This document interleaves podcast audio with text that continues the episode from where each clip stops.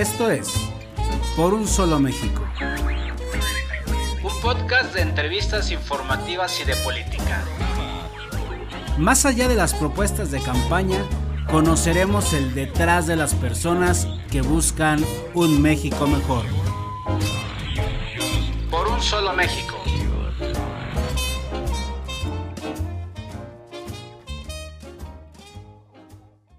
Amigos de Por un Solo México, muchísimas gracias por estar en una emisión más con nosotros. Les saluda su amigo Irama Bif.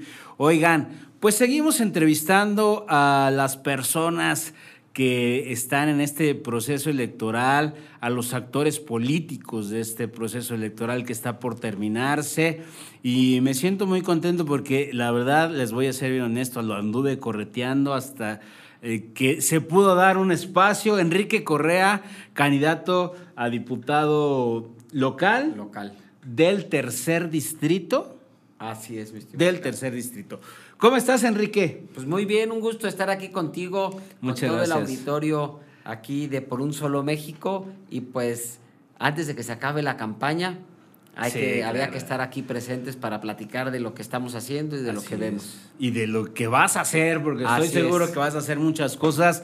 Pero mira, a mí me gusta iniciar mis entrevistas, Enrique, por la parte más ligerita, por la parte live, por la parte padre. Y luego ya nos vamos metiendo poco a poco a los terrenos más álgidos, ¿no? Muy bien. Entonces, a mí me gustaría que Enrique Correa se presentara con la gente. La poca gente que no conoce a Enrique Correa, ¿cómo podrías tú este, pues, mostrarte ante ellos?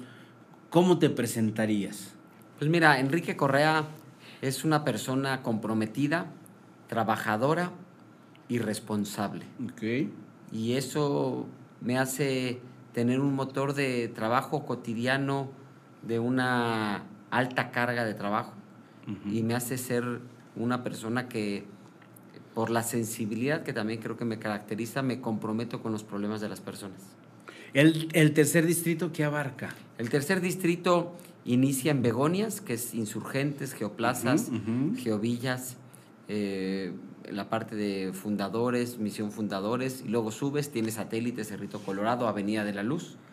¡Wow! Esa parte de ex Hacienda Santana, luego tienes la parte alta de la cuarta sección de Cerrito Colorado, luego tienes La Loma, luego tienes Villas de Guadalupe, Revolución, Miguel Hidalgo, 15 de mayo, 10 de abril, Morelos, Luis Donaldo Colosio, eh, Independencia, Libertadores de América, Loma Bonita, luego tienes la parte de Loarca, que es una zona con muchas necesidades, luego tienes la parte de Paseo San Miguel, Real de la Loma, Real del Marqués, que son algunas de las zonas que tiene nuestro distrito. Azucenas tiene un chipotito ahí. Un nuestro poquitito distrito. ahí. Azucenas y este, unos condominios que están ahí pegados a Azucenas y Teotihuacán. Oye, la verdad es que no la tienes nada fácil. ¿eh? Es, una, es una zona muy complicada, muy conflictiva, como bien lo dices, con muchas necesidades. Pero Enrique, ¿queretano? No soy queretano. No eres que... Y me dice, sí, no soy queretano. Fíjate que lo digo con tristeza. Lo digo con tristeza. Claro, porque es me un estado Me maravilloso. hubiera gustado nacer aquí, Claro, pero uno no decide dónde nace. Este, mi familia es de origen norteña, mi mamá de Monterrey y mi papá de Torreón. Eh, a los 13 años emigré a la ciudad de Querétaro en la secundaria y desde los 13 años me he abrazado al sueño queretano.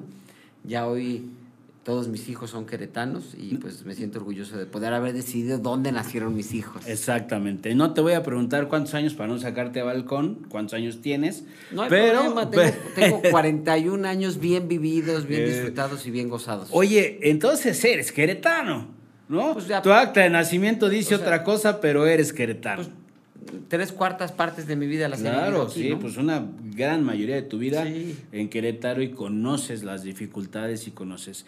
¿En, en, en qué barrio has vivido? Mira, he vivido en varios. Cuando llegué a vivir a Querétaro, llegamos a vivir a esta zona de acá de la colonia Mercurio y, Ujú. y esta zona atrás del auditorio, en, unas, en unos departamentos que se llamaban Andalucía. Sí. Luego, después de ahí, nos fuimos a rentar a Arboledas. Ok. Y después de rentar en Arboledas, nos fuimos a esta zona de acá de Carretera Tlacote en Galindas, que era el último, fracción Uy, Galindas y no, la pues, capilla. ujú. Eh, Ya era, ya era provincia. pues sí, ¿no? ya, ya era lejos, ya era lejos. Y, y después eh, viví como estudiante ahí en la Niños Héroes, Ah, frente, muy bonita, frente a la sí. UAC. La verdad es que una etapa increíble. Y, y ya ahora he, he tenido la fortuna de poder eh, vivir en el área de Santa Rosa Jauregui, que es pues, un, un gran lugar para vivir. Sí, también, por supuesto. Enrique, platícame, ¿qué hacía de pequeño Enrique? ¿Qué le gustaba jugar a Enrique cuando era niño? Mira, pues evidentemente el foot era lo que más me apasionaba. Claro, sí. Me encantaba. Bueno, me sigue gustando mucho. Muy contento porque ayer ganó el azul y el próximo domingo volverá a ganar el azul. Oye, Eh, como que se juntó, se ¿no? juntó, como se que se juntó. eso. Mira, el domingo pasado fue el domingo del Cruz Azul. Y el próximo domingo es el día del Cruza al Azul. Del cruza. entonces, la- y entonces, pues se van a dar dos Oye, está muy bueno seguidos. eso. ¿Eres Cruz Azulino? No soy Cruz Azulino, pero la verdad es que creo que se lo merecían. Bueno, es que el Cruz Azul hizo, ya me voy a meter en otro tema, ¿eh? pero creo que el Cruz Azul hizo lo que nadie había hecho en el fútbol mexicano. 23 años sin ganar un campeón. Y no nada más 23 años, 23 años con cuántas finales. Nueve finales Y- en el fútbol mexicano. Y, y cuántas de ellas ganando el primer partido con una amplia ventaja y perdiendo esa ventaja. Entonces, Claro. pues ese era el reto que tenía el Cruz Azul. Me dio mucho gusto, Y lo la verdad es que cumplió, lo que cumplió. se, se lo merecían, le han echado muchas ganas, fueron el, el líder del torneo, cosa que pues hacía también que se lo merecieran. Sí, y totalmente. pues creo que se hizo justicia.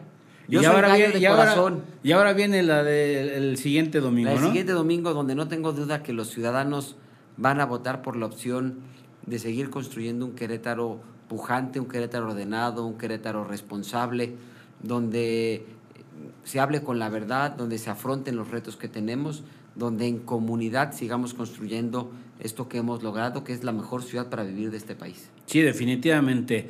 Eh, Enrique, eh, evidentemente cuando están las campañas electorales, los candidatos suelen salir a las calles a conocer las necesidades de los ciudadanos. Este, algunos, algunos van como tú haciendo una labor que ahorita les voy a platicar cómo es que me llamó la atención Enrique y, este, y decidí invitarte.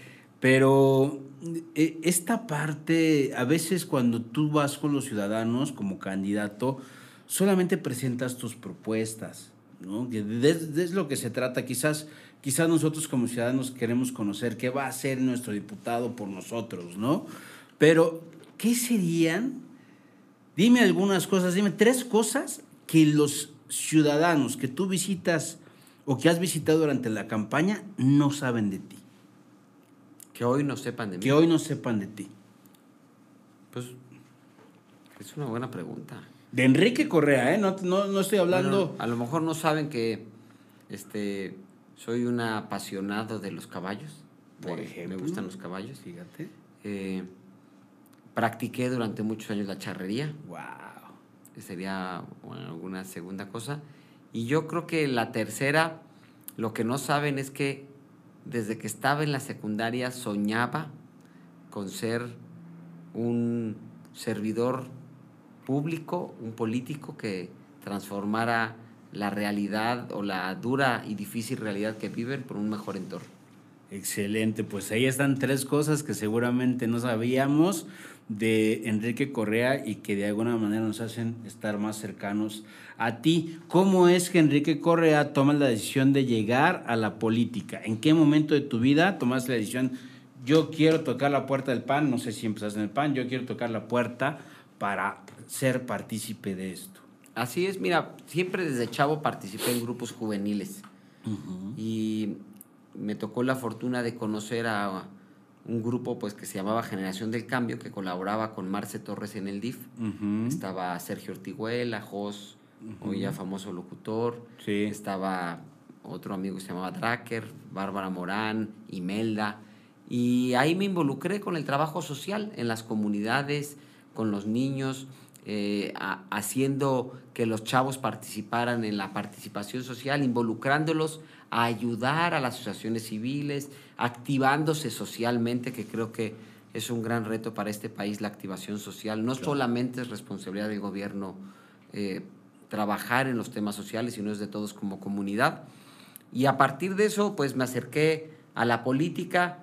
Evidentemente ya soñaba yo con ser político y pues eh, los principios del PAN son los que me atrajeron, la doctrina, el bien común, la solidaridad, la subsidiariedad y la dignidad de la persona humana son lo que me, me hizo eh, tomar la decisión de participar en Acción Nacional. En Acción Nacional, muy joven. A los 18 años. A los 18 o sea, yo empecé a participar a los 16, 17 y en cuanto cumplí 18 decidí afiliarme al Partido Acción Nacional. ¿Y este, qué más has hecho dentro de la política? Eh, tuve algunas responsabilidades, fui director del Instituto Cretano de la Juventud, que hoy es la Secretaría de la Juventud. La, la Así es, se llamaba Pulso Joven. Después fui secretario técnico en UCEBEC en el 97 al 2000, del 2009 al 2000, del 2007 al 2009. Luego en el 2009, cuando perdimos el gobierno del Estado, el Partido Acción Nacional, me fui a trabajar a mi negocio. Y ahí le estuve chambeando tres años. Después fui diputado local, gané el tercer distrito local en el 2012. En el 2015 fui parte de la fórmula de regidores al Ayuntamiento de Querétaro, fui regidor. Fui presidente municipal interino en el 2018. Fui secretario de Servicios Públicos Municipales en ese mismo año y terminé en el 2009 y he sido dos veces presidente del Comité Directivo Municipal del PAN. O sea, Enrique Correa tiene una gran experiencia en el ámbito político, ¿no? Y este y, además ya has trabajado por tu distrito muy de cerca. Así es. Entonces, entonces ya, ya este, ya ya, ya la gente tiene un conocimiento de Enrique Correa del trabajo que ¿Qué crees tú, Enrique, que la gente, eh, o por qué crees tú que la gente el 6 de junio debería votar por Enrique Correa en las urnas? Porque los ciudadanos están esperando de sus servidores públicos que les den la cara y que trabajen mano a mano con ellos. Y yo he sido en mi historia un servidor público que siempre ha regresado y ha cumplido. Que siempre he estado atento a las necesidades de los ciudadanos que me eligieron y en esta ocasión, pues evidentemente no será la diferencia, sino más bien habré de redoblar el esfuerzo porque hoy nuestro distrito se encuentra abandonado por su diputado local. En la elección pasada ganó Morena y el diputado no regresó, no gestionó, no estuvo al pendiente de las personas. Y el diputado federal hizo lo mismo, no regresó, no cumplió y entonces pues hoy hay una gran necesidad de acompañamiento, de gestión, de trabajo por resolver muchas de las necesidades de la comunidad. Discúlpame mi, mi, ignorancia en ese sentido, porque yo no vivo en el Distrito 3. ¿Quién está actualmente? Sé que es Morena, pero... Es, Mauricio Ruiz el ah, actual perfecto.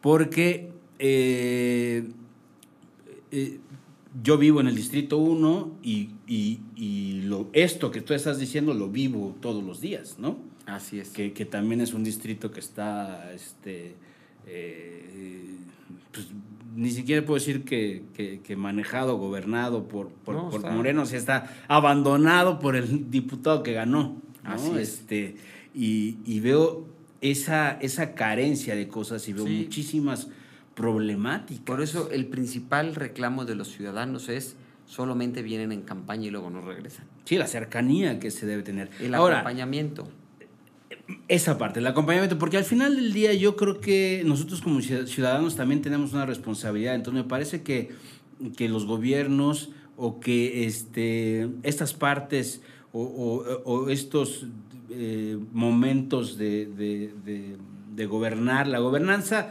eh, me parece que debe eh, ser en corresponsabilidad entre el ciudadano y el diputado, ¿no? A veces no sabemos ni siquiera qué hace un diputado local. Así es. ¿Qué, hace un diputado local? un diputado local, creo yo, tiene dos funciones básicas. La ley le marca algunas más. Pero sus dos funciones básicas son legislativas y de fiscalización. Y la segunda es de representación de su comunidad. Ok. Entonces, en las primeras se encuentra su facultad de hacer y proponer leyes, además de ser el órgano que se encarga de hacer rendir cuentas a todas las entidades públicas estatales.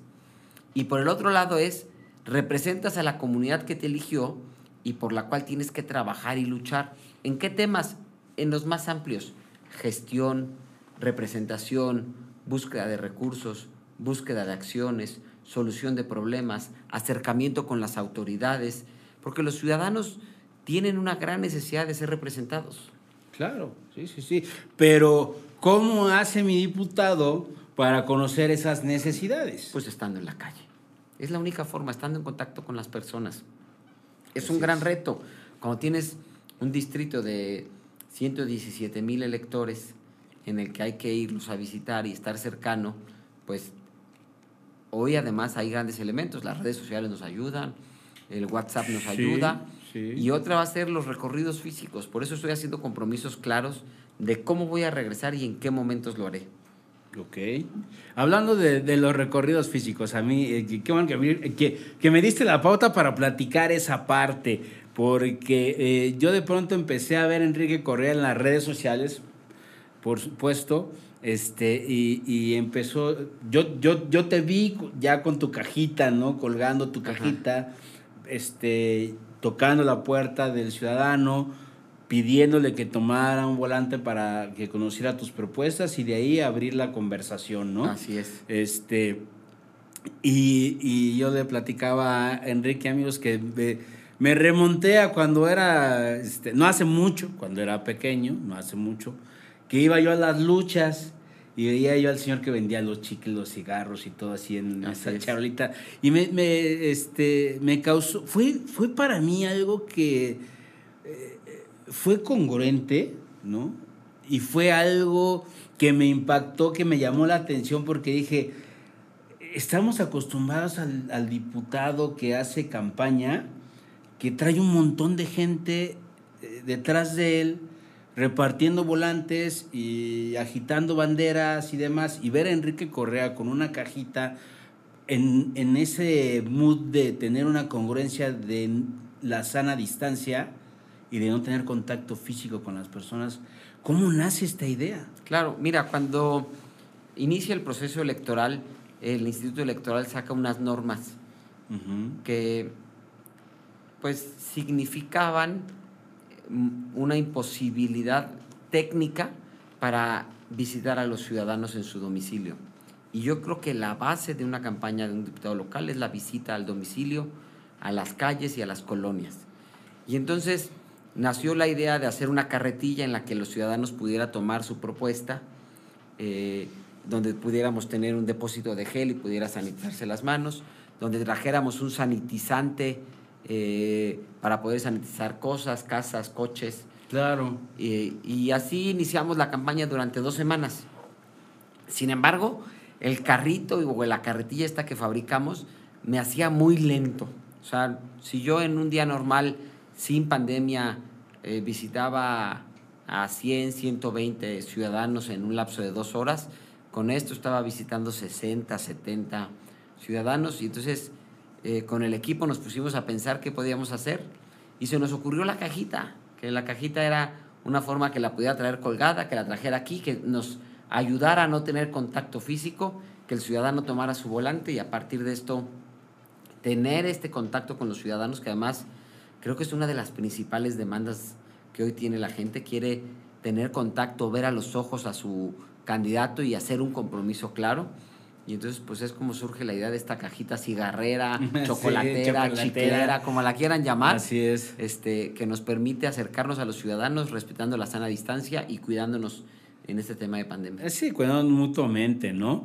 Este, y hablando de la pandemia, Enrique, eh, la pandemia nos vino a, a- a sorprender a todos, ¿no? Nos vino a cambiar la vida. Sí, fue una experiencia este, tremenda, durísima, ¿no? Para todos, pero yo creo que ni, ni nosotros ciudadanos ni gobierno estábamos preparados para esto. Y de pronto cuando nos llega la pandemia, nosotros dijimos, ah, bueno, pues dos, tres semanas y se resuelve, ¿no? Y, este, y ya vamos para año y medio, ¿no? Entonces, si Enrique Correa hubiera podido hacer algo diferente para afrontar la pandemia, ¿qué hubiera sido? Mira, la verdad es que yo fui muy radical en el tema de la pandemia. En cuanto me percaté que no iba a ser un tema de semanas ni meses, eh, tomé decisiones radicales. Cambié la forma en la que se organiza mi familia, este, cambié la forma en la que mis hijos van a la educación y a la escuela, no solamente por hacerlo en línea, sino cambiar radicalmente mi forma de vida, la forma en la que nos desplazábamos, nos movíamos. Y eso la verdad es que me trajo por fortuna el que creo que hoy tengo muchas cosas que agradecer a la pandemia. En el tema familiar somos una mucho mejor familia, aunque económicamente y socialmente ha sido difícil, ha sido momentos de pasarla muy complejos, ¿no? Este, tener el negocio cerrado, este, eh, ver a gente que pierde su empleo, ver a personas que pierden un familiar querido. Este, sin embargo, yo, eh, por fortuna, no, no me ha tocado vivirlo en primera persona, perder a alguien cercano por el COVID. Y, y, esto me abrió la puerta a cambiar la vida y verla también desde otra perspectiva, ¿no? Eh, verlo un poco más desde el lado humano y no tanto desde el lado material. Creo que a veces sí, claro. basamos mucho nuestra vida en las cosas materiales y eso nos ha hecho muy infelices. Totalmente. Y hoy, y hoy cambiar esto me ha dado otra perspectiva de la vida. Pues sí, la verdad es que todos hemos aprendido, ¿no? Fue una gran experiencia la, la, la, la pandemia y nos ha hecho pues, ser eh, más responsables, ¿no? Más, más cuidadosos, más cuidadosos, este, que es y, lo que platicamos. Y valorar cosas que ya no valorábamos, ¿no? El, el hecho de tener la posibilidad de tener un familiar cercano, el de podernos abrazar, el valorar el tener un trabajo, ¿no? A veces este, no valorábamos lo que teníamos, claro. nos quejábamos y nos quejábamos cuando pues estábamos en la gloria, ¿no? Y hoy que tuvimos una pandemia así decimos, ah, caray, no estábamos tan mal. Sí, el famoso éramos felices y no lo sabíamos, ¿no? Así es. No es que no lo supiéramos, no nos dábamos cuenta, ¿no? No así lo valorábamos, es. ese era un tema importante. Enrique, en caso de resultar favorecido este 6 de junio, ¿qué crees eh, que se deba eh, hacer diferente en el tercer distrito? Mira, de lo que, que se está haciendo. Creo que hay que redoblar el esfuerzo para trabajar en la reconstitución del tejido social. Hoy las condiciones de vida de esta zona hacen muy complejo el tejido social. Hoy tenemos muchos jóvenes en las adicciones, el alcoholismo, las drogas están tomando nuestros espacios y creo que hay que trabajar mucho en ello. Y con ello trabajar muy fuerte en el tema de seguridad. Eh, hoy nuestro país vive un momento de altísima violencia, nunca antes vivido, y creo que hay que redoblar el esfuerzo porque eh, la policía atienda con mayor prontitud, hay que redoblar el esfuerzo porque la fiscalía pueda llegar a sancionar a quienes cometen un ilícito y por supuesto hay que prevenir el delito y la única forma de prevenirlo es con la construcción de eh, espacios que nos permitan que la comunidad se desarrolle en plenitud. Y eso es lo que voy a promover en mi distrito. Voy a trabajar muy fuerte porque haya más y mejores espacios, porque estos espacios sean aprovechados, utilizados, como a través de la gestión, a través de generar un marco jurídico que facilite la vida de las y los queretanos y que nos permita tener indicadores de calidad de vida mejores de los que hoy ya tenemos. Que, que, que son buenos. Son buenos, nada más que pues el queretano tiene una característica, o el, el avecindado en Querétaro, el que vive en Querétaro, tiene una característica que a mí me parece que es lo que nos hace distintos al resto del país. Somos una sociedad exigente. Sí. Una sociedad que cuando tiene uno quiere dos, y cuando tenemos dos queremos el tres. Y eso nos ha hecho que nos distingamos del resto del país. Creo que eso nos ha hecho que tengamos estándares de calidad de vida distintos. Y me parece bueno, yo voy a trabajar mucho para cumplir las expectativas de los ciudadanos, para que vean que su confianza depositada en las urnas se va a convertir en una realidad. Así es. ¿Cuál, tú, tú, cómo podrías definir tu proyecto? ¿Cuál sería este, los ejes rectores, lo, las características principales del proyecto de Enrique Correa Mira, en el diputado? En creo el yo que el distrito? gran reto en una ciudad que crece al ritmo de Querétaro se llama recuperar la calidad de vida. Claro. Hay una añoranza en muchas zonas de la ciudad en que Querétaro se vivía de otra manera y hoy cambió. Uh -huh. Y esto ha traído retos. ¿Cuáles son esos retos que veo yo? El primero es el económico. Esta pandemia ha traído una nueva realidad económica con la que hay que trabajar y hay que recuperar el crecimiento económico, hay que recuperar de forma vertiginosa el empleo. Segundo, es la seguridad. Tenemos que trabajar para que la respuesta de la policía sea más ágil y más rápida. Tenemos que trabajar para garantizarle a los ciudadanos la denuncia anónima y segura, que no nos dé miedo denunciar por alguna represalia. Y tercero, en materia de seguridad, tenemos que entrarle contundentemente a la construcción de espacios seguros y de recreación y de alternativas sociales para los jóvenes, para los padres de familia y para los adultos mayores. Tercer reto es el tema del acceso a la salud. Tenemos que recuperar el seguro popular que hemos perdido. Desde la legislatura local vamos a apoyar a nuestros candidatos o a nuestros diputados federales, que no tendré duda que ganarán los diputados federales de Acción Nacional como Ignacio Loyola y Felipe Fernando Macías, Felifer, ganarán y hay que impulsarlos desde aquí, hay que generar toda una plataforma social para obligar al gobierno a regresar al seguro popular. Y cuarto y último, el tema de la movilidad. Hoy se ha emprendido una acción muy importante por parte del gobierno de modernización del transporte público. Sin embargo, hay zonas y lugares del distrito en el que esa modernización todavía no se siente a plenitud. Entonces estoy trabajando muy fuerte porque el transporte público mejore, porque la frecuencia sea la adecuada y me la voy a jugar todos los días hoy. Irán, inicio 6 de la mañana viendo cómo está el transporte público en las distintas zonas de mi distrito y no vamos a permitir que caiga el servicio, sino que mejore. Y por último, el gran reto que me parece de la, de la zona urbana es cómo le vamos a hacer para generar equidad y calidad de vida a las personas que habitan en condominios populares. Hoy, más de 60 mil personas en mi distrito habitan en condominios populares en condiciones no justas y no parejas con el resto de la población. Ellos tienen que pagar su alumbrado público y ellos se enfrentan al gran reto del macromedidor. Y por eso estoy proponiendo dos acciones contundentes. La primera es la eliminación del macromedidor para que no existan cobros injustos, que cada quien pague el agua que consuma. Y segundo es para que en Querétaro sea más seguro, es que el municipio le entre a los condominios populares y pague el alumbrado público, para que tengamos una ciudad más segura. Sí, por supuesto. Porque tocaste en, todos estos aspectos que, me mencionas, tocaste temas importantísimos que, a mí me parece que, eh, que son los que a todos los ciudadanos nos preocupan, ¿no?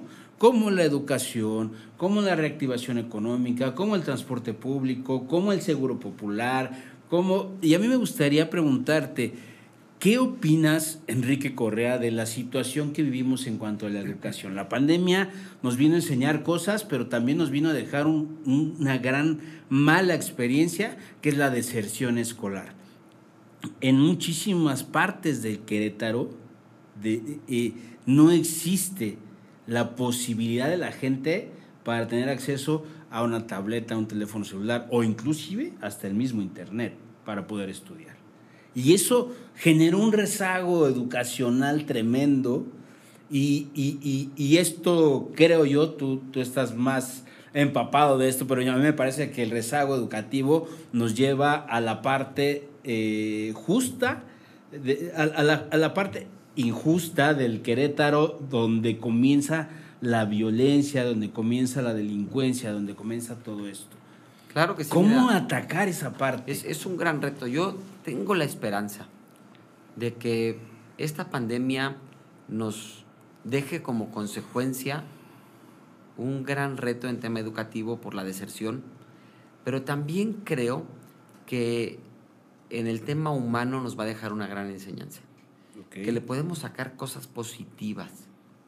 Creo que eh, nos ha dejado eh, la posibilidad de que hoy las familias tengan espacio a veces de convivencia que no tenían.